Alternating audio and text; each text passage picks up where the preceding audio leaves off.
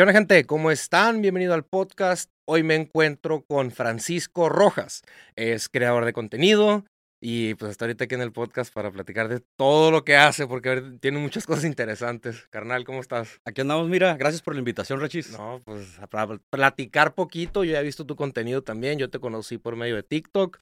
No creo que hayas visto el de Twitter ni el de OnlyFans. No, no, todavía no, acá no, no, no, todavía no, yo ni sabía eh, que hacías eso hasta ahorita que me dijiste. Y, ay, güey. Ah, no, no, sí, ya sabía, ya, lo, ya se lo chingó todo. ya lo vi, pagué el premium y no, no. Tienes OnlyFans también. a ver, pues, por, por, dónde empezamos? Pues, es que son demasiadas cosas. ¿Qué pues haces? sí, justo te estaba diciendo, eh, bueno, principalmente lo que me dedico es a la nutrición. Yo estudié nutrición, eh, hice posgrados en educación física, entonces me dedico al área de la nutrición deportiva. Tengo un consultorio aquí en Tijuana, en Zona Río, atiendo pacientes de modo presencial, en línea también, pero también doy clases. Soy docente a nivel universitario en la carrera de nutrición. Y he dado clases en varias universidades. Ahorita estoy en la Ibero, ahí en playas en Tijuana. Entonces eso es como lo, lo formal, ¿no? La parte seria, si le quieres llamar la parte, ajá, la parte, lo que paga lo del día a día, ¿no? Sí. Pero aparte de eso también, el año pasado creo, abrí el TikTok y yo había estado renuente a abrir TikTok, porque cuando yo escuchaba TikTok, el único que pensaba era gente haciendo coreografías pendejas, bailar, bailar, y, yo no sabía que existían otro tipo de contenido. Entonces cuando me dijeron, hey, ábrelo, de hecho tengo una, una amiga ahí, Roxana, un besote a Roxana. Saludo a Roxana. Saludo a Roxana, me dijo, güey, abre un TikTok, es más, vas a pegar, pero tienes que salir bailando y sin camiseta. Y le dije, mira, ni bailo y nada más me bicho en Twitter, le digo. Entonces, TikTok no creo que vaya a funcionar.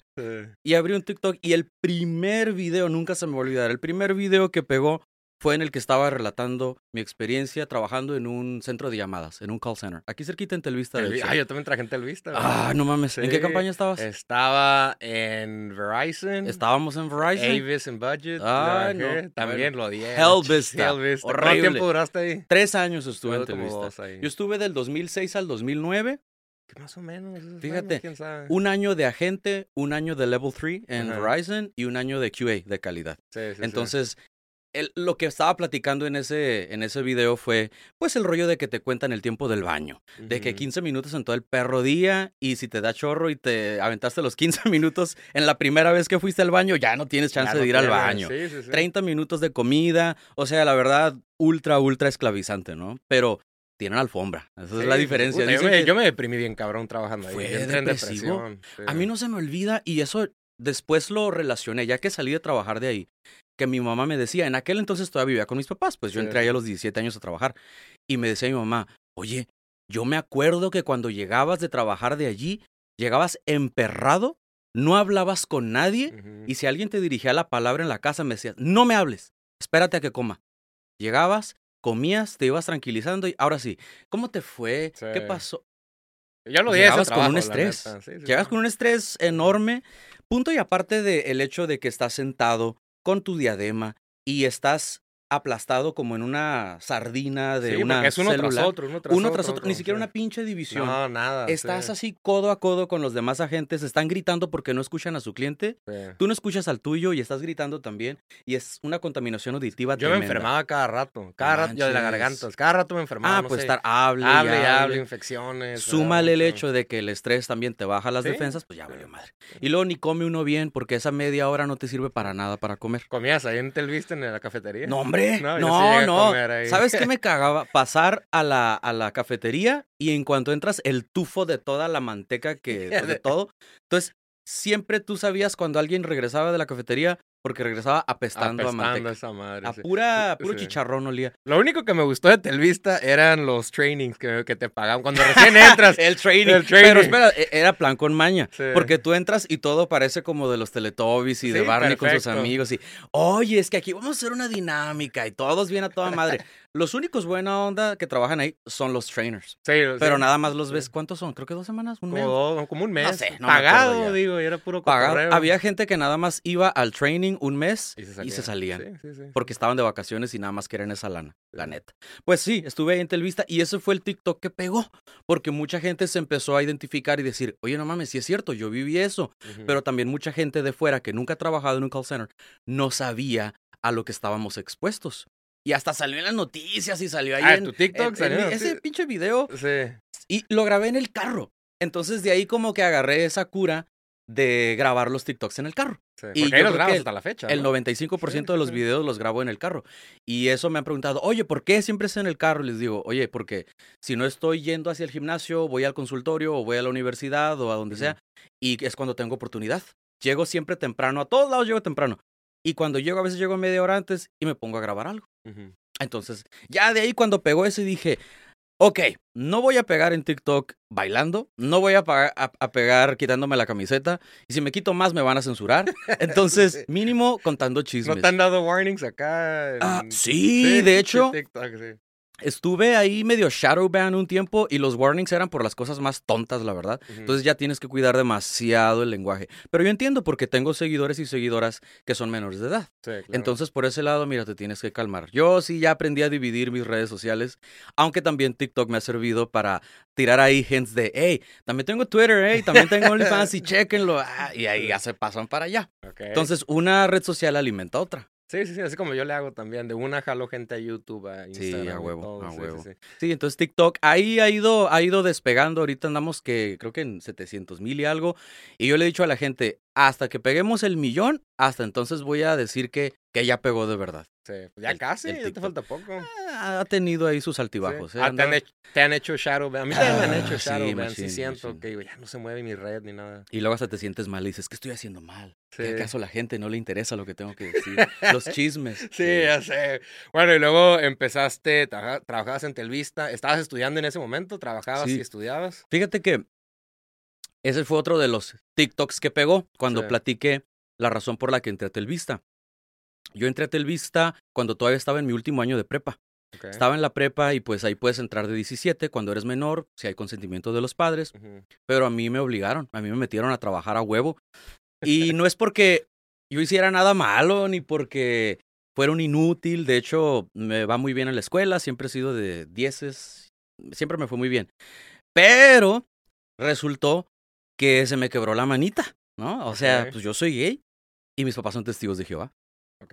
Entonces, cuando se enteraron, porque se enteraron y fue muy aparatoso, fue, puta madre, fue un, un apocalipsis, me dijeron, ¿sabes qué? Todo esto pasa y tienes todos estos pensamientos homosexuales porque tienes mucho tiempo libre, me dijeron. Ah, ok. Porque estás en la escuela y nada más sales de la escuela y tienes tiempo de pensar en esas cosas. Y así de... Entonces te vamos a meter a trabajar. Y te vamos a meter a trabajar porque en cuanto salgas de la prepa vas a entrar a trabajar y vas a salir bien cansado y vas a llegar en la noche a hacer tarea y nada más vas a dormir. Y es lo único que queremos que tengas tiempo de hacer para que no pienses en eso. Porque a veces ni siquiera, no, no a veces, al principio ni siquiera lo nombraban. Sí, Decían eso, para que no, para el problema, tu situación sí. que es algo hasta cierto punto entendible para una familia en la que nunca había, es- ah, no hubo nunca un caso de homosexualidad, ¿no? Entonces era algo completamente nuevo, mis papás eran jóvenes, mis papás en aquel entonces, pues yo siempre se lo he atribuido a, a, a ignorancia y no desde el lado negativo, no desde un insulto, sino el no saber qué hacer. Y eso a mí me lo dijo mucho tiempo después un terapeuta. A mí me dijo, Francisco, es que los papás perfectos no existen. Es que los papás no hay un manual de cómo ser padres. Y dicen, el único padre perfecto es aquel que ya leyó el manual de cómo ser padre y ese manual no existe. Entonces no hay padres perfectos. Entonces dicen, son errores que los padres cometen y ni modo. Entonces, esa fue la razón por la que me metí a Telvista, porque me metieron. Y sí, fue muy cansado, fue muy ¿Cuánto, madreado. cuánto tiempo duraste ahí? Pues estuve tres años. Tres. Fíjate. sí. Yo estaba en training cuando ya estaba terminando el último año de la prepa y luego ya me gradúo de la prepa, sigo ahí en Telvista un rato, luego me corren de la casa porque se dieron cuenta que era puro, pura mentira de que iba a cambiar, de que se me iba a quitar lo gay según, pero obviamente en aquel entonces les dije, hoy sí voy a cambiar para, pues, para que no me corran, ¿no? Sí, sí, Porque sí. yo quería ahí estar todavía con mi familia. Y ya después cuando me cacharon que todavía andaba con mis joterías, dijeron, no, ¿sabes qué? A chingar a su madre de aquí. Y tenía 17 años todavía. Sí. Entonces, pues tuve que seguir trabajando ahí porque si no, no comía, si no, no pagaba la renta. Por eso tuve que estar ahí tres años. Pero ya el último año que estuve allí, yo ya estaba estudiando la carrera. Yo ya había entrado a nutrición, becado ahí en la Ibero porque de otra manera no podía estudiarlo. Es, es Ujú. cara la escuela, pero muy buena, por cierto. Entonces, hasta que pude yo empezar a trabajar en algo diferente relacionado con mi carrera fue cuando ya pude salir de, de Telvista. Sí, el, el, clima, la verdad, sí está, está madreado, ¿eh? Sí, no, ahí la neta, yo sé que está. Cabrón. Pero yo decía en aquel entonces, ¿sabes qué? Mira, para no saber hacer absolutamente nada más que hablar inglés y usar una computadora, está bien. Sí, ¿cuánto, pagan? Como dos mil y tanto. Fíjate que yo creo que habría, ajá, como unos dos mil. Creo que cuando más llegué a ganar fue cuando fui QA, era agente de calidad. Para los que no saben qué es un QA o un agente de calidad, son los que escuchan las llamadas de los agentes. Mi ex esposa era. No manches, ¿en serio? Ahí la conocí. Total que a mí nunca me dieron el puto chaleco, el kaki. Ese, yo quería ese maldito chaleco kaki, nunca me lo dieron. En el año que estuve ahí me lo quedaron debiendo. Entonces, todavía sueño con el maldito chaleco kaki y jamás me lo dieron. Porque ya ves, ¿no? Los supervisores, chaleco negro. Sí, y luego, eh, no sé qué otros distintivos tenían, pero el de QA era el chaleco ¿Trabajabas en el campestre o el de Torres? Yo estaba en el de hipódromo. Ah, en el hipódromo, Aquí, luego, luego, ajá, enfrente del Marriott. Sí. Y este, nunca me dieron mi maldito chaleco. Entonces, ese último año fue cuando gané más, que eran como 2.500. Y era una, era una putiza. Era una putiza, sí.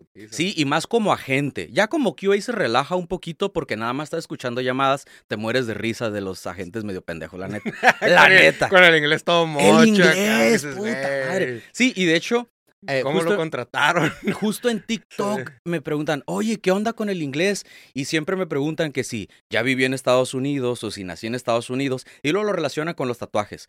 Aquí, en, aquí en México piensan muchos, no puede haber personas con tatuajes en gran parte del cuerpo porque aquí no lo permiten, o no van a conseguir trabajo, no les puede ir bien. Entonces, por ejemplo, cuando voy en la calle y me detienen y me ven mi carro y dicen, oye, ¿Vives en Estados Unidos? No, les digo, yo vivo aquí en Tijuana. ¿Ya qué te dedicas? Luego, luego empiezan a cuestionarlo. Twitter, hago porque, ah, porque no les checa, no les checa. ¿Cómo es posible que un tatuado no esté en la cárcel? ¿Cómo es posible que esté manejando un carro? Entonces, ahí en, en, en, Only, en OnlyFans, hoy nomás. en TikTok me preguntaron, oye, pero ¿cómo aprendiste inglés? Pues te obligan a aprender. Sí, ¿Eres, de aquí de Tijuana? Yo soy de aquí de Tijuana. Nacido y vivido aquí 100%. Okay. Pero lo que yo les digo, esos, ese tipo de trabajos, aunque sí son una madriza y la paga es relativamente modesta, es puro aprendizaje. Sobre todo si es tu primer trabajo, ok. Para primer trabajo no está mal. No o sea, es para agarrar la carrilla acá. Sí. Yo creo que ya cuando te fogueas ahí, cualquier otro trabajo es muy pelada. es facilísimo. Y el servicio al cliente, pues sí, es como... el servicio al cliente. Fíjate que justo ayer en consulta, o sea, ahí en el, en el consultorio, tengo un chico que va a empezar a hacer sus prácticas conmigo. También soy una entidad receptora de practicantes, ¿no? Las universidades que dicen, oye, ya se me graduaron los nutriólogos, ¿a dónde los mandamos para que hagan sus prácticas o su servicio profesional? Yo los acepto ahí. Entonces, si están escuchando y son nutriólogos y les interesa la nutrición deportiva, pueden, pueden ahí meter su aplicación. Requisito ser Isaac nivel 1. Tienen que ser antropometristas, tienen que gustarle la nutrición deportiva.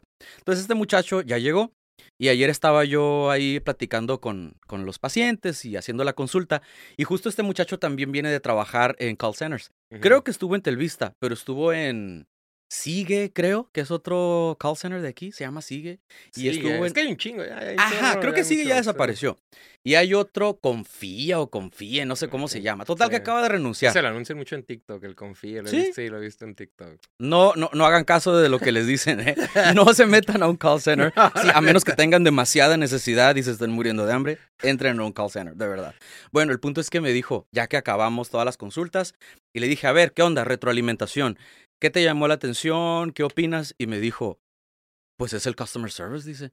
¿Le gusta el customer service? Le gusta el customer service. Y, y, me dijo, es que se nota que ya trabajaste en un, en un, en un call center. Le digo, oye, pues esto, tres años, ocho horas diarias, seis días de la semana, llamada tras llamada, non-stop. bueno, en aquel entonces mínimo teníamos 30 segundos de descanso. Cuando se caía el sistema, el. ¡Oh, qué felicidad! ¿cómo, se llamaba la pinche ¿O te refieres cuando se caía de que no entraban llamadas? Pues, ah, que se caía el sistema, me acuerdo. No es que tiene un programa. ¿Cómo se llamaba el programa que usaban? Un nombre y se caía el sistema y ya, ya hasta nos mandaban a la casa también. Ah, qué maravilla. O se iba la luz. Se iba la y los generadores no, no, aguantaban. Uh, era, un, era un desmadre. Hasta nos ponemos a jugar basta y los morros del, del call center. Pero era muy raro, la verdad. El punto es que eh, sí, el trabajar en este tipo de, de, de lugares te deja este aprendizaje en cuanto a servicio al cliente, afinas el inglés porque lo afinas, sobre todo en la campaña en la que estuvimos, en Verizon, porque es trabajar con gente que no puede conectarse a internet, te llama emperradísima, no me puedo, conectar a internet. Y son gringos. O sea, es gente de Estados Unidos. Ojo, no estoy generalizando, no todos, pero muchos sí son muy entitled. Muchos de verdad piensan que se merecen el mundo y que todos deben de estar a sus pies, sobre todo si eres un customer service representative. Y te hablan con groserías y te hacen demandas muy, muy puntuales, pues, pero no hay amabilidad. Entonces, ahí te obliga a aguantarte y quedarte con la boca llena de caca de todo lo que le quisieras decir, pero no puedes. Porque es customer mistreat y te pueden correr. Eso es despido justificado. Sí, sí, sí. Sí, y de hecho a mí me tocó varias veces escuchar llamadas ya cuando era QA de que si un, si un agente le rayaba la madre, me tocó uno que le dijo, You are a fucking racist y le colgó. Y ya con eso fue despido justificado. Lo corrieron, Se lo corrieron, claro que sí, No se me olvida ese apellida Ávila, no voy a decir el nombre porque. Saludos, Ávila. Pero fue el héroe de todos, ¿eh? Fue el héroe sin capa de todos los que estábamos ahí porque todos quisiéramos decirle eso a los, a los clientes, pues nadie puede, si no nos corre. O sea, el vato llegó a su límite, explotó. Sí, el vato lo agarró un mal día, mal parqueado. Y ese día yo creo no se tomó el café, no sé qué pasó, pero sí, el cliente le empezó a decir cosas racistas, precisamente. Y este güey, aparte de que le rayó la madre, le dijo que era un racista y le colgó, todavía, como había antes la posibilidad de acceder a la cuenta de email de Verizon del cliente, ah. accedió a su cuenta, le reseteó el password y le cambió algo que le llamaban el greeting o el saludo. De manera que cuando el cliente quiso volver a entrar a su cuenta de email, en vez de decir hello Raymond, decía hello you fucking racist. No. Le cambió el greeting. Le cambió el greeting. Y todo eso es rastreable. Sí. Entonces se dieron cuenta que fue él, lo despidieron. No sé si en despido justificado te dan aunque sea un peso de finiquito o nada, pero el punto es que el vato ya tenía más de 10 años trabajando ahí. ya era un adulto con familia y yo supondría que en esos casos quedas vetado del grupo Carso, porque el grupo, Carso, es el dueño de todas estas empresas. Entonces ni va a poder trabajar en, so en, ajá, en Sears ni nada. ¿Quién sabe dónde va a trabajar? Pero trabajo ahí. Estuvo muy gacho, ¿eh? Contrátalo. Ah, en el OnlyFans. en el OnlyFans. no, está muy feo, está muy feo. Está muy feo para el Only, no, güey. Bueno, y luego estabas en Telvista y eso, algo que ahorita mencionaste y me gustaría hablar un poquito más de los tatuajes. ¿Has sufrido mucha discriminación aquí en Tijuana por estar tatuado o no? Fíjate que, y también ese fue en TikTok, ¿eh? Ah, también hiciste uno También fue un TikTok y sí pegó.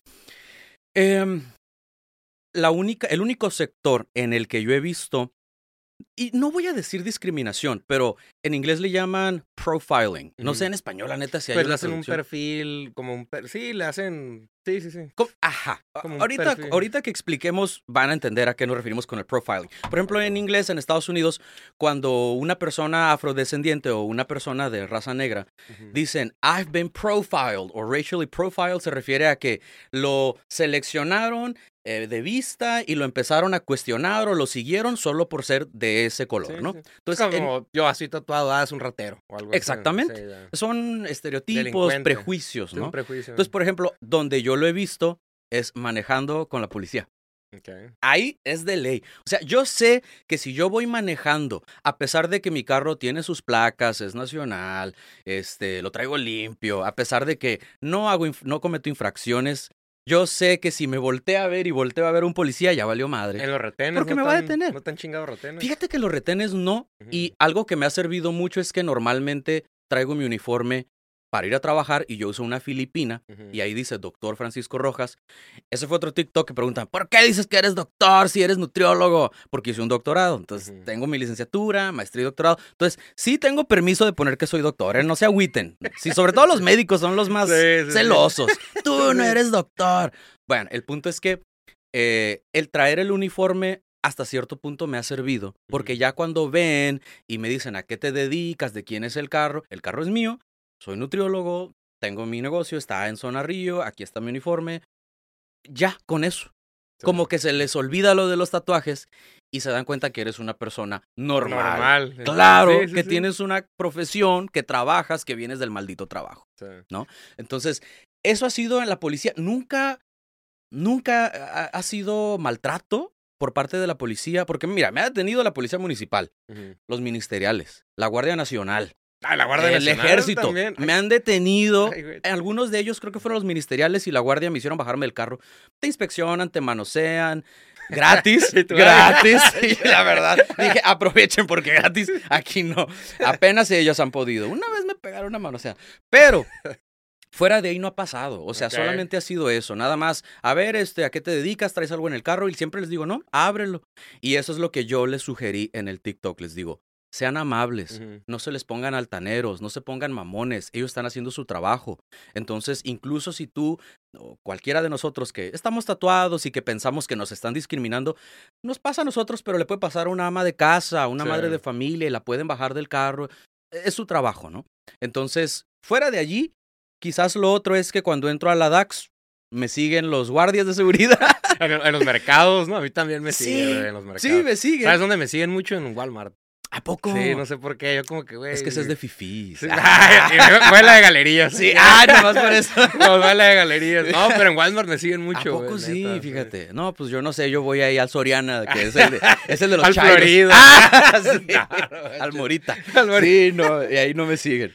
este, Pero no, fuera de allí, el, eh, yo entiendo que a la población le, le sorprenda que como personas tatuadas no hayamos sufrido tanta discriminación. Digo, no a todos, pues yo sé que sí hay personas a las que les ha ido gacho, ¿no? Pero a mí personalmente no, no de forma violenta ni mucho menos, ni groserías, más que eso, que me detenga la policía, que me sigan un poquito en, en, las tiendas, pero a mí eso no me molesta. La verdad, yo digo, están haciendo su trabajo, entiendo los prejuicios, nos falta avanzar un poquito más como sociedad, pero luego en la contraparte está el hecho de que en mi consulta tengo mis pacientes y les vale madre que esté tatuado. En las escuelas doy clases y a los alumnos no los veo ojeándome los tatuajes, me están viendo por lo que les digo y lo que les enseño. Pero ya es más normal, bueno, un poco, ya es más normal, ¿no? O sea, profesores, hay hasta abogados que traen eh, Exacto. Fíjate que estuve ahí un año en, en medicina en Xochicalco hace poquito, eh, perdiendo el tiempo, honestamente, nada más, porque medicina fue un, un experimento de un año en el 2019. Y otro anuncio, si van a entrar a estudiar a medicina, no lo hagan en Xochicalco. Métanse a UABC. Sí, mamá era maestra de Xochicalco, de psicología. Era ah, psicóloga. Bueno, bueno, hasta hablando de medicina, ¿eh? no Ojo, medicina. Porque de nutrición solo tengo muy buenas referencias de, de Xochicalco, pero medicina ni se les ocurra. No, la verdad, hay un desmadre ahí. Eh, allí sí, ahora que me acuerdo, tienes razón. Allí sí sufrí discriminación por los tatuajes. No me acordaba y yo creo que lo bloqueé. ¿Y sabes quién fue? Por el director. El, doctor Hurtado. el, el, director de medicina de Xochicalco, el doctor Hurtado, no me tragaba y donde me veía en el pasillo me decía, cubras esos tatuajes. Ojo, no estaba tan tatuado como ahorita, no tenía tatuajes en el cuello, de hecho. Estaba tatuado nada más los brazos y el pectoral. Eh, no había en el cuello, no había en la cabeza, pero no le gustaba que yo anduviera con sin la bata. Porque ahí te, te venden el uniforme a huevo, te obligan a comprarlo y te dan la opción de la bata, pero también hay una filipina de manga corta para el tiempo de calor. No, tenías que andar en bata tú siempre, casi casi. A mí me dijo, usted no puede usar la la, la filipina, tiene que usarla de manga larga porque no se tienen que ver sus tatuajes.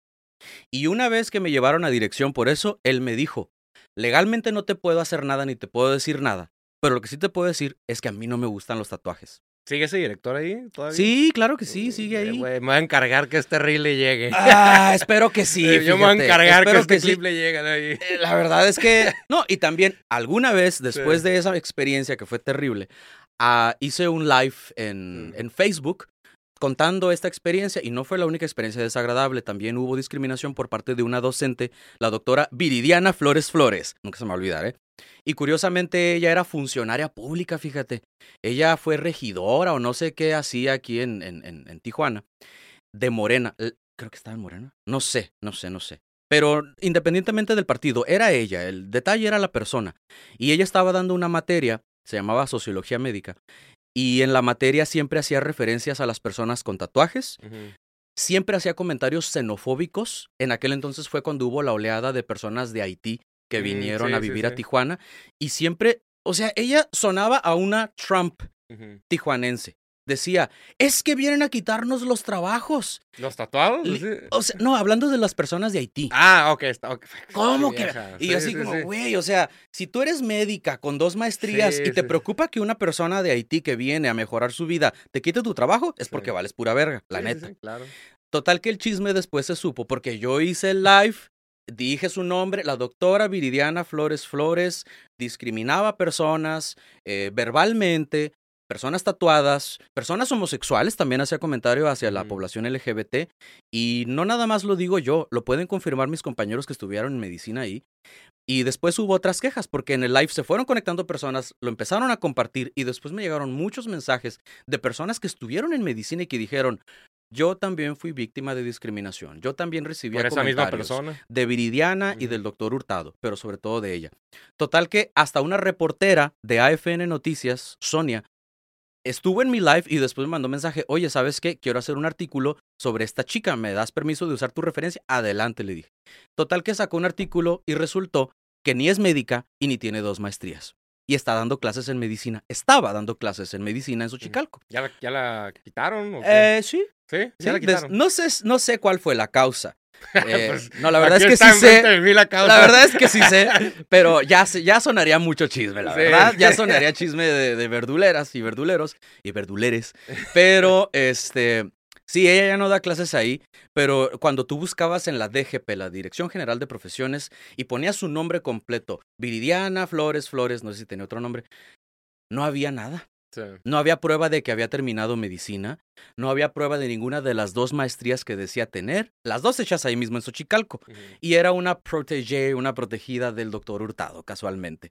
Entonces, cuando salió todo esto y le hicieron reportajes y la cuestionaron, ella decía, yo no sé de qué hablan, él ni siquiera fue mi alumno. Así es, Aparte negó que yo haya sido su alumno. Así es, entonces la discriminación de la que hablamos eh, curiosamente sí fue en un recinto universitario, pero eh, no me sorprendió, porque anteriormente también Xochicalco ya tuvo, ya salió en las noticias por negarle el ingreso a una persona trans a la carrera de diseño gráfico. Entonces, fue una noticia muy grande y yo tengo conocidos y conocidas que están en redes de derechos humanos y hicieron un escándalo y otras universidades un besote para esas otras universidades, contactaron a la persona, a la chica trans, y le dijeron, vente, te damos colegiatura. Nosotros te apoyamos. Si no te quieren ahí, no tienes nada que hacer ahí. Y Xochicalco lo único que dijo es, es que somos un negocio cristiano.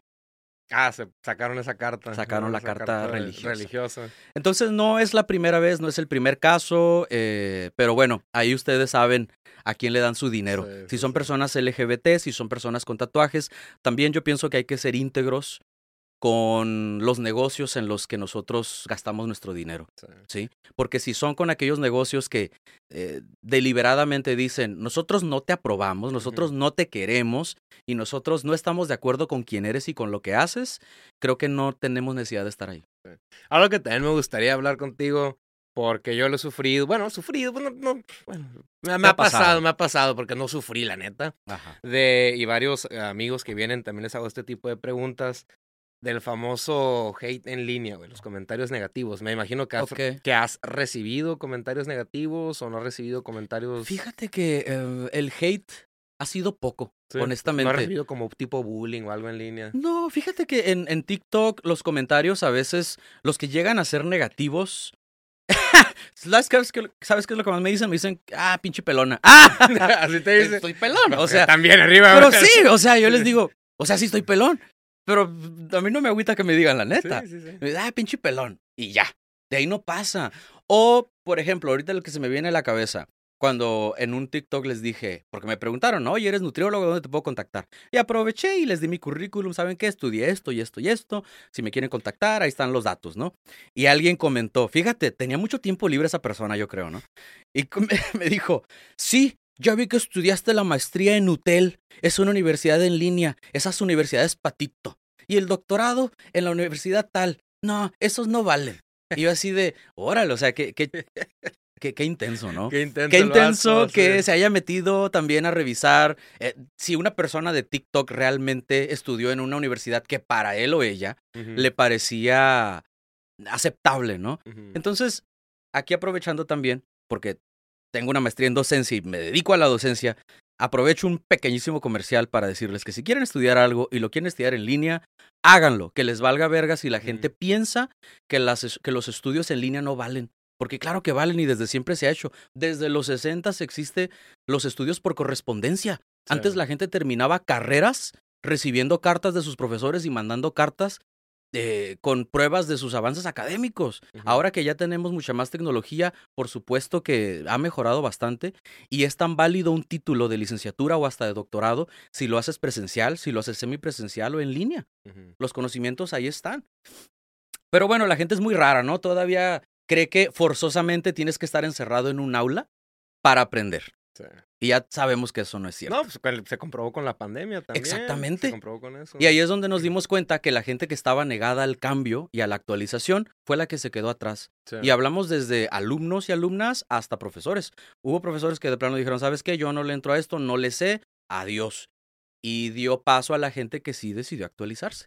Pero ese es el único hate, fíjate, fuera de allí, en Twitter de repente que me dicen, no, estás bien chaparro, estás pelón, o hey, tú alopésica, pero fuera de ahí, la verdad ha sido mínimo. Ha ¿eh? sido mínimo. Creo que es porque el contenido que genero eh, hasta cierto punto puede ser controversial, pero siempre lo hago o trato de hacerlo con respeto.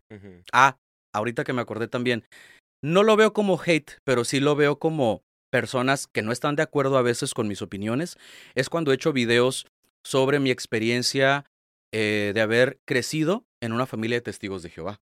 ¿Sí?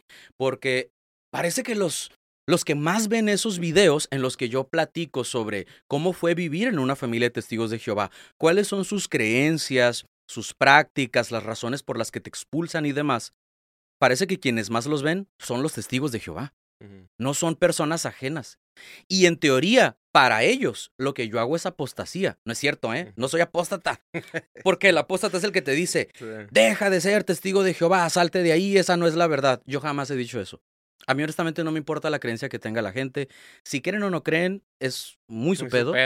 yo lo único, y les digo, yo lo único que hago en estos videos es decir mi experiencia, cómo me fue, qué me dijeron, qué me hicieron, eh, y ya pero nunca he tratado de desmentir o desmitificar la religión. A mí eso no me interesa, honestamente. ¿Lo practicas todavía? no, hombre, ¿qué va a practicar? No, para empezar, yo cuando me dicen, oye, porque si de repente hay unos testigos de Jehová muy bien intencionados, unos besotes a esos chicos y chicas, que me dicen, oye, pero es que Dios todavía te espera, regresa al camino. Y yo les digo, mira, el mayor impedimento es que me gusta la verga, le digo.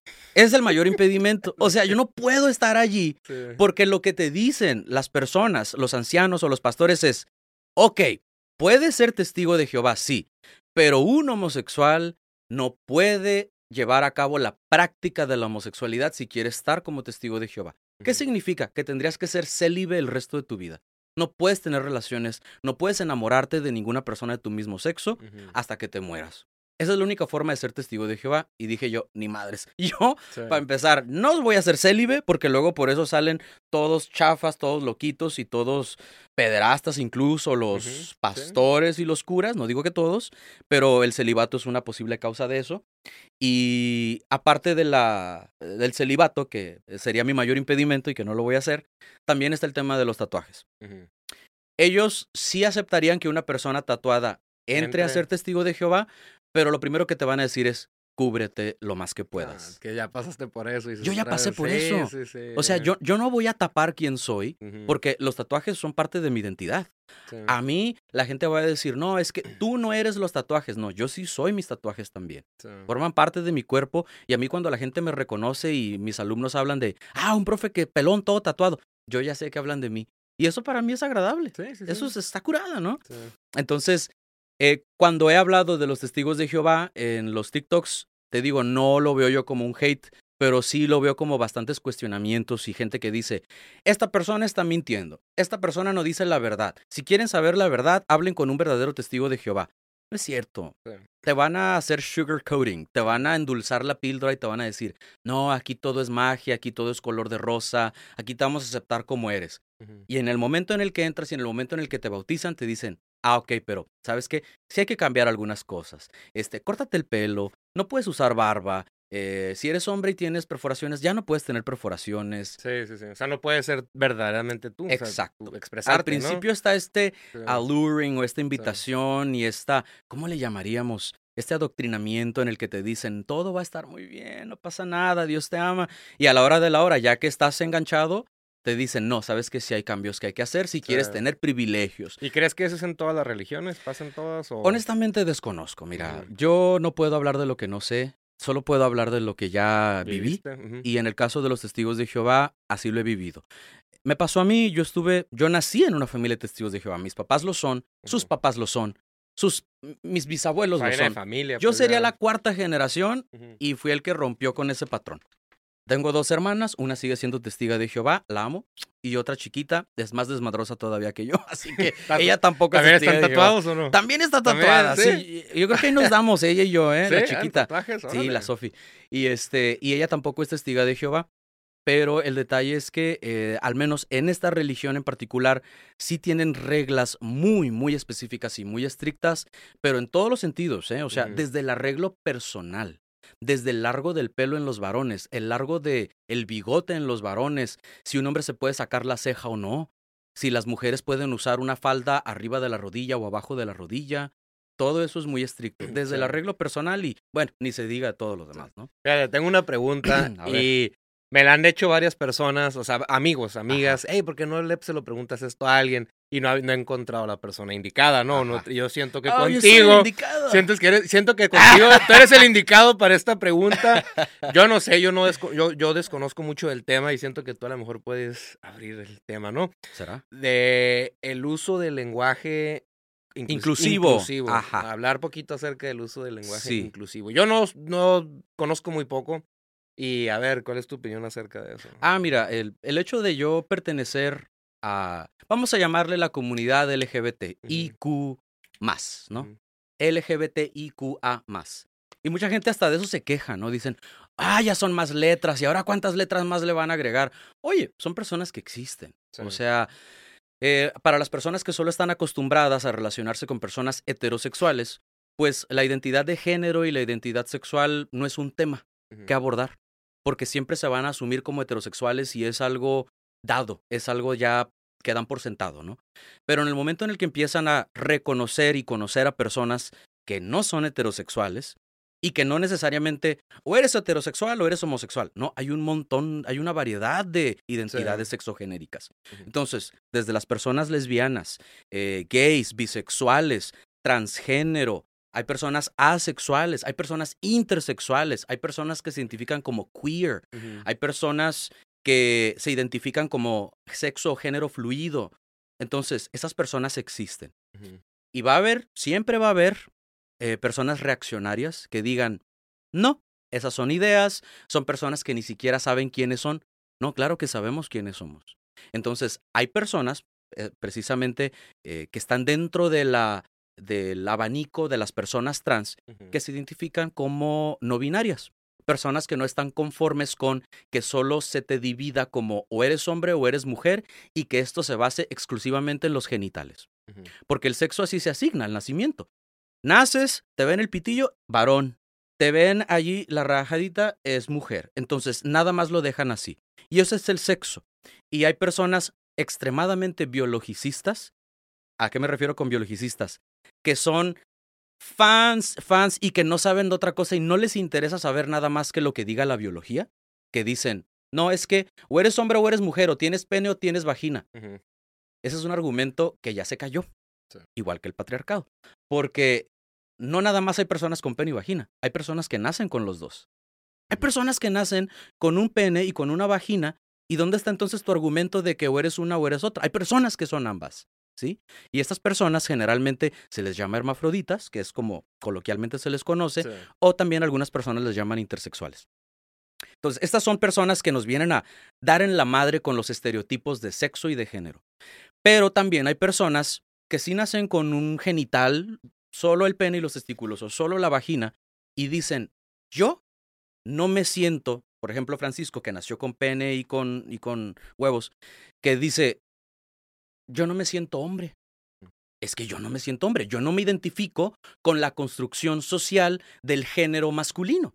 Porque ¿qué te dice la construcción social del hombre? El hombre no llora. El hombre tiene que ser fuerte.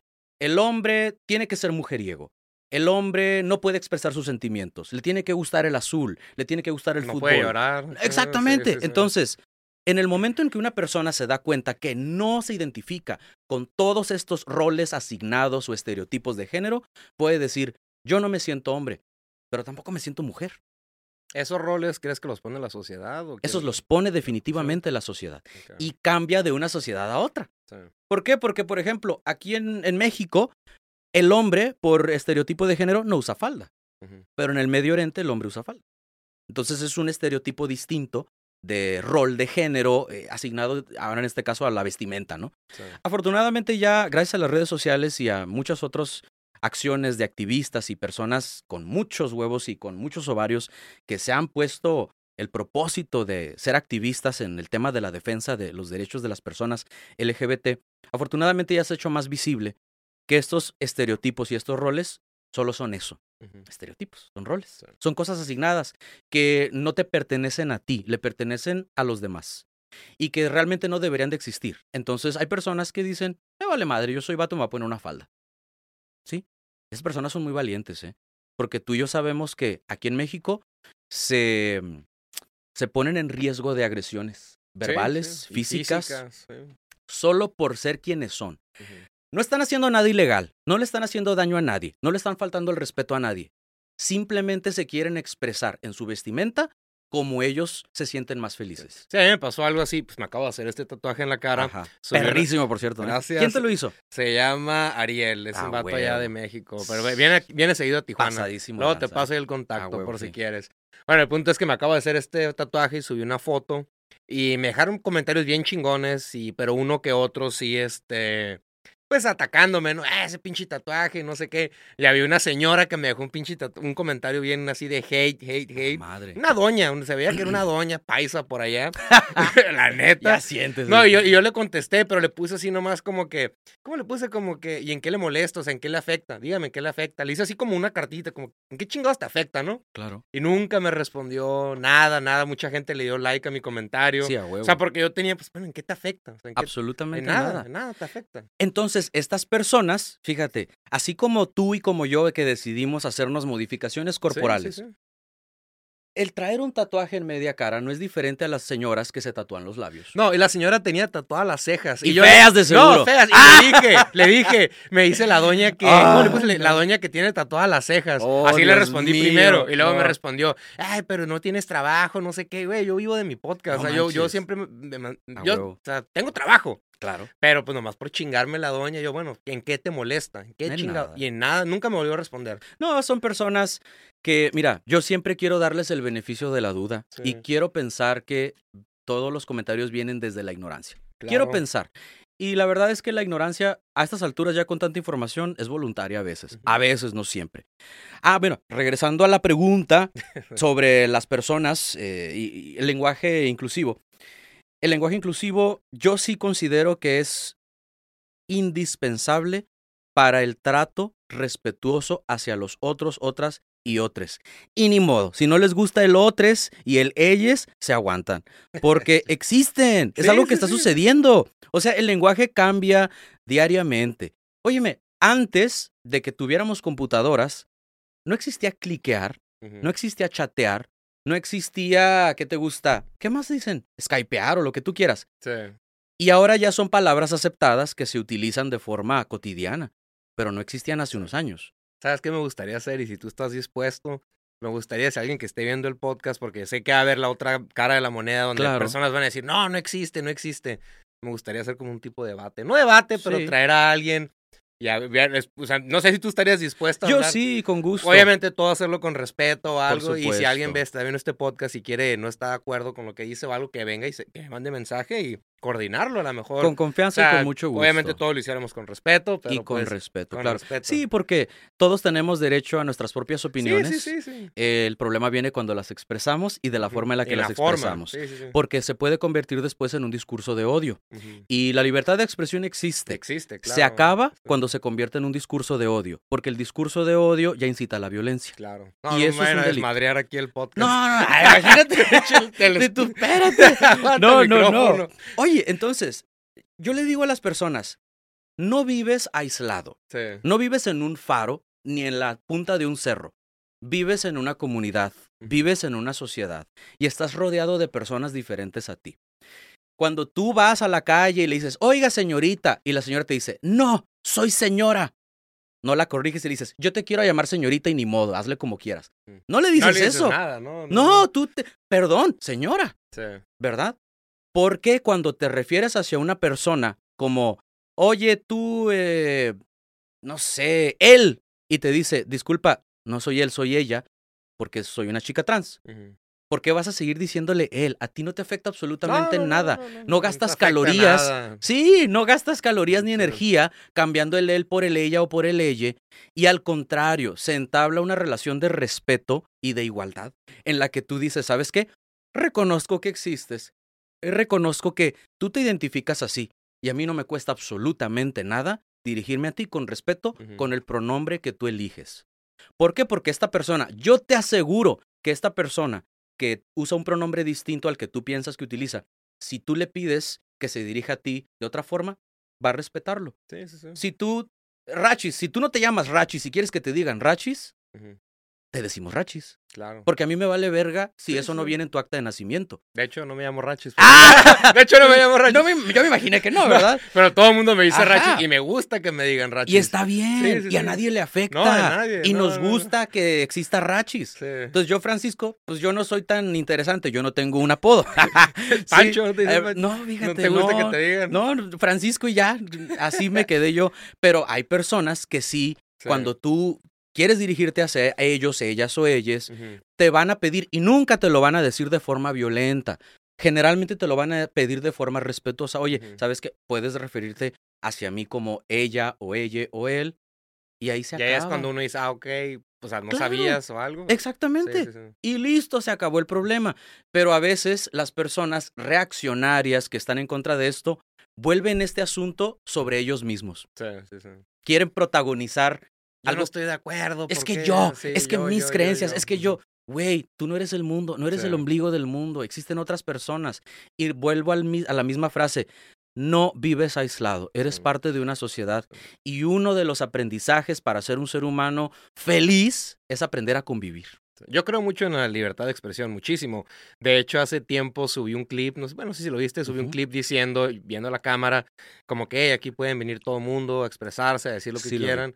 Y, y yo nunca los voy a censurar más que en los reels, por YouTube y digo, por Facebook. Pues ya sabes, ¿no? Las Claro. pólizas.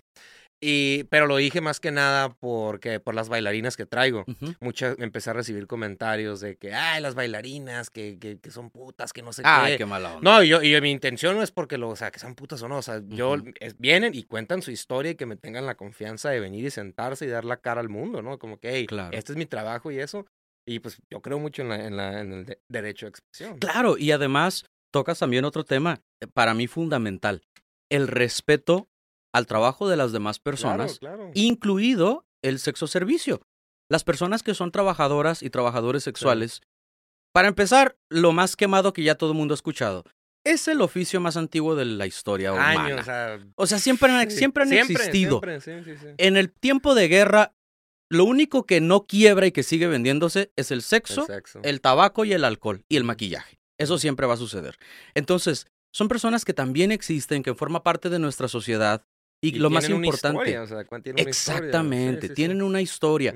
Muchas de estas personas, y ahora quiero todavía enfatizarlo más, por ejemplo, en el sector de las personas que se dedican al sexo servicio, pero que son personas trans, muchas veces como sociedad, la sociedad les ha orillado a esto. Sí. Porque dime tú, Rechis, a ver, la verdad, ¿cuántas personas trans, chicas trans específicamente, has visto en la recepción de un hotel como recepcionistas? No, pues ninguna. No. ok. Como ejecutivos de, o ejecutivas de Telcel ahí en el aparador. No, la verdad no, no me acuerdo. No. no, no, ¿Por qué? Porque muy, muy tristemente, las empresas no contratan personas trans, aún si tienen preparación académica. Ah, no sabes dónde sí llegué a ver en Telvista.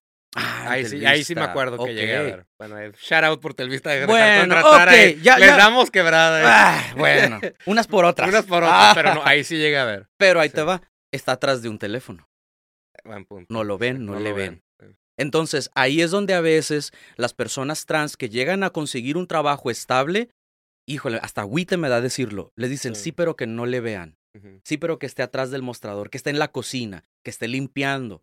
Eso está bien, bien, bien culero, porque son personas, como tú dices, con una historia, son personas que puede ser tu hermana, puede ser tu hermano, y muchos y muchas de nosotros no lo empatizamos porque no tenemos ni familiares trans, ni amigos o amigas o amigues trans. Entonces por eso no sabemos lo que han vivido. Pero ahorita que platicábamos de estas escuelas que rechazan el ingreso de una persona trans que quiere aprender y que está dispuesta a pagarle a una escuela porque le enseñen, y aún así le dicen no por quien eres, estas personas, y eso sucede en todos lados, no les quieren en las escuelas, no les dan oportunidad de trabajo y tienen que comer. Estas personas tienen que vestirse tienen que pagar una renta.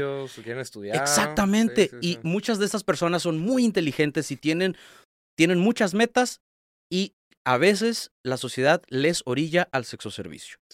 Hay personas que lo hacen por otros motivos, pero sí como sociedad tenemos mucha responsabilidad hacia las personas que son sexo servidores o trabajadores sexuales y que son trans, porque lamentablemente a eso muchas veces se les orilla por la falta de oportunidades. Y me preguntas en qué les afecta a esas personas. Absolutamente. O sea, de nada, ¿no? O sea, a mí no me afecta en nada. De hecho, aquí ha venido trans, vino eh, Isabela, no sé, la, Isabela Chávez. No, fíjate. Es la que hace la doble de Belinda. ¿A poco? Ah, mira qué bueno que me dices Ella para vino buscar. aquí al podcast, vino también a Santana, es una drag. Ah, claro. Santana eh, trabaja en Telvista conmigo. ¿En serio? La e-, éramos, éramos, vecinos de célula en, el Telvista. Sí, era, la fui a ver, la fui a ver al... Es un desmadre. Sí, sí, Está por cierto, ya sea la más draga o Drag Race, tienen que meter a Santana, ¿eh? Se, están perdiendo de mucho. Un, amigo, un amigo me dijo, este, su compadre, pues es, gay, es homosexual. Y me dijo, ay, vamos a. Me llevaron al, a un bar, al Pink, ¿se llama? ¿Aquí? ¿En Tijuana? Aquí en Tijuana. Es una allá por el Boulevard 2000. Ah, no mames. Hay un bar gay por allá. pero como que la acaban de abrir, no sé qué. Me llevaron hasta allá para conocer a Isabela. Hay que conocerlo también.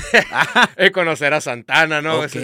ahí fue donde ya pues, hice la conexión con ellas. Oh, wow. Ese de Santana estuvo bien curado. Ay, Santana es un desmadre, sí, sí, sí. Eh, Mario, Mario también. Bueno, no sé si quiere que le digan Mario, pero bueno, eh, Marie. Marie. Este, sí, Mario, un besote porque es una persona increíble. Y yo no sabía, fíjate, hasta hace poco, yo creo que apenas el año pasado, que había empezado a hacer drag. No le reconocí hasta que vi sus fotos en redes out of drag y dije éramos compañeros de Telvista. No, y le pregunté, le dije, este, oye, todo el día andas vestido de drag así. No, qué hueva la chingada. yo me he visto de vatos acá, yo me he visto así normal. Yo le pregunté, pues como que, ¿te viste así? No, no, qué hueva, dice. Sí. Porque yo, yo a ella le hice la pregunta, la diferencia entre una drag y una transformista, porque es diferente, ¿no? Claro, claro. es diferente el punto. Sí, sí, y el, en el caso de, del drag también, ese ha sido un escape para muchas personas, sobre todo personas trans, que dicen, ok, quizás el sexo servicio no sea para mí y a lo mejor no me dan trabajo en otro lado y tengo habilidades para el maquillaje, para coser, para vestirme. Y para... chingón. Ah, son son de los mejores y las mejores, ¿eh? Y también tienen habilidad para hacer lip sync o cantar o lo que tú quieras y hacen ese entretenimiento. Santana me dijo que ella, ella se hizo, se hace sus propios vestuarios. Es una chingona. No, ella está pasada de lanza. La verdad es que el, el drag, y fíjate cómo llegamos al tema del drag, ¿no? Pero es un arte. Sí, es, un arte. En es que todo es un arte. el sentido de la palabra. Nada más y nada menos otro comercial. Este domingo va a estar aquí en Tijuana en la feria del libro Abelina Lesper. Abelina Lesper es, para mí, la mejor crítica del arte en México. Ella es una eh, escritora, eh, creo que vive en Ciudad de México, y está haciendo una gira para presentar su libro que se llama El fraude del arte contemporáneo. ¿sí? Entonces viene aquí a la Feria del Libro este domingo, no me lo voy a perder, ahí tengo su libro y necesito que me lo firme, pero yo le hice esta pregunta, que todavía no me ha respondido, de su opinión como crítica del arte sobre el drag como una forma de arte. porque involucra muchísimos aspectos. Sí, sí, sí, Desde la confección de vestuario, que claro que la moda es un tipo de arte, desde el maquillaje, que también puede ser considerado, el baile, porque muchos Sí, dan bailan, show bailando, muchos otros cantan, otros actúan y muchos hacen absolutamente todo al mismo tiempo. Entonces, definitivamente desde mi punto de vista, aunque no soy experto en arte, es una forma de arte. Sí, es un arte, es una expresión, o sea, es, es desde cómo se maquillan, hace sus vestuarios. Exacto. Yo no pudiera, o sea, lo veo y, guay, ¿cómo, cómo lo No hace? mames, sí. Está cabrón. está Y como dice eh, Santana, qué pinche cansado sería hacerlo, Sí. porque muchos y muchas de ellas tardan dos, tres, cuatro horas. Sí. ¿Has visto el haciendo show de la Santana modificación. No, fíjate, sí la vimos. De hecho, fuimos, ya me acordé, fuimos a Bigú, a este bar, y ahí estaba Santana, pero fue un cachitito, fue, fue muy poquito No porque ya andábamos en el after. ¿No, ¿No viste cómo se avienta para atrás? ¡No lo he visto! No, es una botana. Está Tremenda. cagado de risa. Sí. La fui a ver y... No, me tenía llorando de risa. Y Sí. la agarró contra mí porque yo estaba en primera fila. Valiste verga. No, este pinche mayata así empezó a decirme. sí, no. Me lo voy a sentar y no sé qué, y todo riéndose. Y yo, ay, güey, estuvo curado. Un Es que la neta, para quienes nunca, nunca han ido a un show drag, Sí. no piensen que solo es para público LGBT. En los bares LGBT es donde normalmente se presentan, pero si ustedes llegan a ir alguna vez, y se los recomiendo ampliamente, se van a dar cuenta que es un ambiente sano. Muchas veces lo, lo cómico, porque muchas de estas drag también hacen el hosteo, que es el, Sí. el platicar un ratito con la audiencia, hacer dinámicas, entretenimiento en general. Muchos cuentan Como chistes. stand-uperos de cuentas. Eh, así, eso también es stand-up, exactamente. sí. Y es bastante entretenido. Y yo me ha tocado ver parejas heterosexuales, sí, eso. muriéndose de risa. Novio con novia, señores ya mayores, esposo, esposa, ya de edades avanzadas, muriéndose de risa, pisteando a gusto, viendo el show. Sí. Le hice esa pregunta. Le dije, ¿van parejas heterosexuales? Y me dice, uy, que muchas parejas. Claro. Que hombres, o sea, sus parejas van ahí a Claro. pistear, a agarrar cura. Y que hasta la misma novia le dice, hey, siéntate el vato. y acá, y el vato Exactamente. cagado de Sí, sí, y el vato va y le pone el dólar Sí, entre las chichis. O y sea, la verdad es que es no nada más una manera, una forma de arte, también sirve para entretener. Y si algún día tienen la oportunidad, dense ese, esa oportunidad de disfrutar Sí. de una forma de entretenimiento diferente. Si no son muy de andar en la calle en la noche, pueden ver los programas de La Más Draga o Sí, pueden no. ver Drag Race. Sí. La Más Draga está en YouTube, Drag Race también lo pueden encontrar por ahí piratón. Si no, si no quieren algo pirata, pueden buscarlo en WoW o en Paramount, pero la verdad es que es un, es un programa que puede llegar a ser bastante entretenido. Si quieren material para estar ahí binge watching Sí. por semanas, pueden hacerlo y no se van a eso. De verdad que sí, ¿eh? Ay, hermano, pues a ver, algo más que le quieras agregar aquí antes de cerrar, porque este podcast la vamos a tener que... Yo creo que va a haber otra invitación, ¿eh? Esperemos que sí, Va a haber y otra. con mucho gusto. No, pues nada, mira, la verdad, estoy encantado de estar aquí. Un gustazo en conocerte. Gracias, Y igual. la verdad espero que las personas que estén escuchando algo rescaten. Fíjate que de lo que platicamos, yo sé que a veces decimos muchas pendejadas y yo casi siempre, sobre todo en TikTok, es mucho desmadre, son muchos chismes. Me dicen, oye, ¿por qué no hablas más de nutrición? ¿Sabes qué? Yo hablo de nutrición todo el tiempo en el consultorio y en el aula. Yo TikTok no lo quiero para eso. Quiero para agarrar cura, reírme Sí. un rato y Echar desmadre. echar pues, sí, desmadre, sí, platicar con la gente. Pero gran parte del material que yo tengo en mis redes, sobre todo en TikTok, y una parte de lo que platicamos aquí, es el respeto y sobre todo el respeto hacia la dignidad de las personas que son diferentes a nosotros. Sí. Y no estoy hablando única y exclusivamente de las personas LGBT. Pueden ser personas con otra religión, pueden ser personas con otra afinidad política, pero tendemos a polarizar nuestras ideas y tendemos a pensar que si no piensan igual que nosotros, están mal. Sí. Y que además de estar mal, les vamos a faltar el respeto.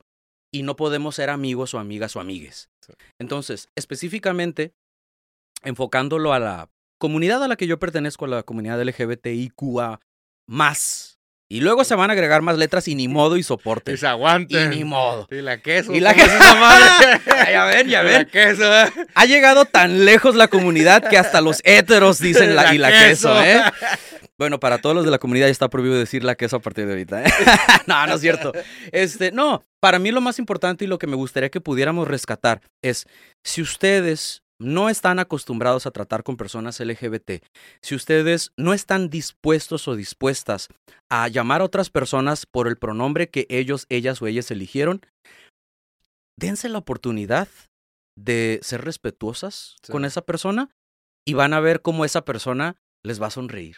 O sea, en el momento en el que tú le digas, ah, perdón, sí, eh, ella o ella, vas a ver cómo esa persona cambia, no nada más en su sonrisa, en su cara, en su modo de ser contigo, porque se va a sentir vista, vas a reconocer su existencia. Y muchas veces eso es lo único que queremos como personas. Digamos un ejemplo, si ahorita tú, yo te digo, él y tú me dices ella, o sea, vendría siendo ella, ¿no? Sí, ajá. O sea, tú no lo tomarías como un insulto. Ah, en la, primera pregunta que te diga él, o sea, sería... No, porque las personas, ojo, yo no estoy hablando por ni como representante de las personas no, binarias, porque yo no soy una persona no binaria, pero estoy un poquito familiarizado con el tema. Muchas de las personas que se identifican como no binarias y que sus pronombres aceptados son ella, ¿no? Ella. No te van a decir, oye, no te pases de madre, yo no soy él. No.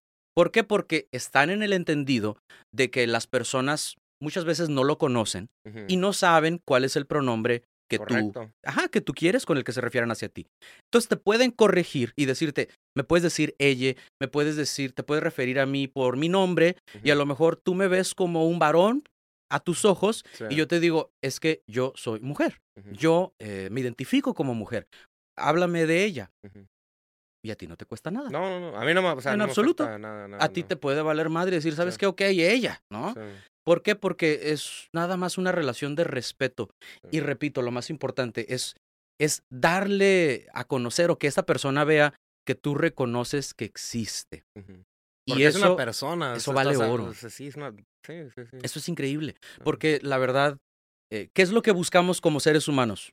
satisfacer nuestras necesidades básicas. Comer, dormir, pero también buscamos amor y también buscamos la aceptación.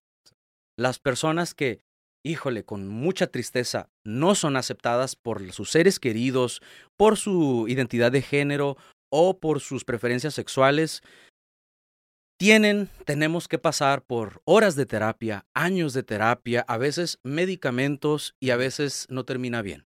Entonces, si tú quieres ser de estas personas que abonan positivamente y que contribuyen positivamente a que la diversidad se sienta reconocida solo porque existen, nada más porque tú reconoces que allí está, eh, estarías abonando positivamente a que esta persona sepa que vale la pena estar aquí y seguir vivo. Algo que quiero decir antes de cerrar, y yo no acuerdo, creo que lo vi en TikTok o en YouTube, no me acuerdo en qué, en qué plataforma lo vi, de que muchas personas de la comunidad que no son aceptadas entran en depresión, ansiedad y hasta en suicidio. Sí, es algo es algo tristísimo, es algo muy cabrón porque la hay evidencia científica al respecto. Aquí ya entró el Francisco docente. Hay evidencia, hay estudios que sí eh, aseguran con base científica que la tasa de suicidio es mayor en hombres homosexuales que en hombres heterosexuales, mayor en mujeres lesbianas que en mujeres heterosexuales y es mucho mayor en personas trans. En México, y me da un chingo de agüite decirlo, en México la esperanza de vida de las personas trans a veces no llega a las 40 años. ¿Qué quiere decir? La mayoría o muchas personas trans, chicos y chicas trans, no viven más allá de los 40 o porque se quitan la vida o porque les quitan la vida por violencia de género. Es algo muy triste. Pues hermano. Sí. Tienes otra invitación aquí al podcast. Gracias, hermano. Con mucho gusto te, la, te eres bienvenido. Gracias. Me gustaría que la gente, si tiene preguntas, que nos las dejen aquí abajo en los comentarios. Y cuando quieras podemos programarnos otro, porque sé que, que, va a pegar este episodio. Sé que a la gente Esperemos que les guste, ¿verdad? Al rato cancelado. Que Toda la red tumbada, valiendo madre. ¿Qué pasó? Hijo de su madre. Ey, dame trabajo, güey. Del vista. pidiendo trabajo. pidiendo trabajo. No es cierto lo que dije. Nos metemos a las Ochicalco, ya tapaditos acá. No, Dios guárdelo. Hermano, pues tus redes sociales, échalas. Me pueden buscar en ya ni me acuerdo, a ver, ¿dónde, ¿cómo estoy? ah, sí, sí, sí. En, en Twitter me pueden buscar como... Quedó pendiente esa plática. Sí, sí, en Twitter me pueden buscar como Diablo, nada más le cambian la O por un cero. Diablo FCO, y otra vez le cambian la O por el cero. Diablo FCO. Repito, las O's hay que cambiarlas por el cero. Y en Instagram me pueden encontrar como Cholo con PhD. Cholo también cámbienle las os por los ceros, porque Instagram no te permite decir que eres cholo. No puedes No, poner no, cholo, lo puedes poner. TikTok tampoco, ¿eh? Ay, güey, qué loco. Sí, sí, porque es como identificarte con Sí, el- un grupo, ah, lo que tú quieras, ¿no? Ok. Y en TikTok me pueden buscar como, ay, ¿cómo estoy? Creo que también Cholo con PhD, pero cambiándole, sí. En TikTok, Cholo con PhD, nada más le cambian las O's por los ceros. Y ya con eso, ahí van a seguirme en Instagram unas que otras fotillos. ¿Sí salió o no? Ah, perdón, ahí lo editas. ah, está, está. ok, no es cierto. En, en TikTok estoy como Diablo FCO. Arroba Diablo FCO. Y estoy viendo que son 700 710 mil. Ajá, seguidores. A ver, vamos a ver si llegamos al millón. Si sí llegamos al millón, les regalo ahí suscripciones al OnlyFans. Órale, órale. Sí, ey, aprovechen. Denle, denle follow. A huevo. Hermano, pues muchas gracias por haber venido aquí al Gracias a ti por la invitación. Y cuando quieras nos programamos otra, otra platicadita. Un gustazo. Sí, hermano, pues gente, pues muchas gracias por haber escuchado este podcast. Denle follow y nos vemos en la próxima. Nos vemos. Chido.